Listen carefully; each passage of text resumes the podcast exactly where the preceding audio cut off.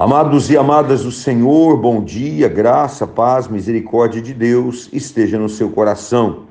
Chego mais uma vez até a sua presença com o nosso devocional diário, o pão da vida, o nosso alimento espiritual de todas as manhãs. E o tema do pão da vida desta manhã é Filhos de Deus. O texto que baseia a nossa reflexão está em 1 João, capítulo 3, versículo 1. Vede que grande amor nos tem concedido o Pai, a ponto de sermos chamados filhos de Deus. E de fato, somos filhos de Deus. Por essa razão, o mundo não nos conhece. Portanto, não o conheceu a ele mesmo. Amados e amadas do Senhor, no início desse texto, texto que nós acabamos de ler, 1 João 3:1,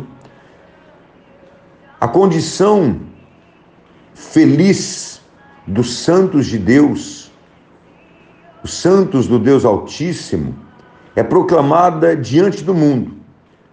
Diz assim o texto: Vede que grande amor nos tem concedido o Pai.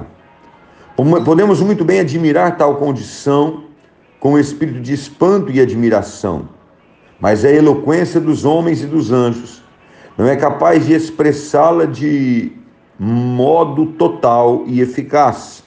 Precisamos investir tempo no céu antes de fazermos uma pesquisa adequada de todas as dimensões desse amor eterno e paternal de Deus em Cristo aos seus filhos adotivos, a ponto de sermos chamados filhos de Deus. Nós, pecadores vis, indignos, miseráveis, nós que não somos anjos, que não deveríamos sequer ser chamados de servos nem de amigos, somos chamados filhos de Deus. Nós que éramos filhos do diabo, possuíamos labaredas do inferno em nós. Não fomos apenas tirados do fogo, mas chamados filhos de Deus. Essa nossa condição excelente e abençoada é espiritual, oculta do mundo. O mundo não conhece, e por uma boa razão, porque não conhece a Deus. O mundo não conhece o nosso Pai, não conhece Cristo, portanto, não nos deve causar espanto o fato de o mundo não nos conhecer e ignorar a condição feliz em que nos encontramos por sermos filhos de Deus.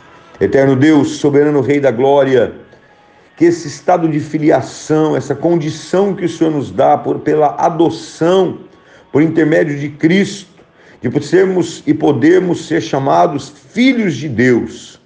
Pai, Obrigado por ter nos tirado das labaredas do inferno e nos transportado para o reino do teu amor. E hoje, mais uma vez digo, sermos chamados filhos de Deus. Muito obrigado, Pai.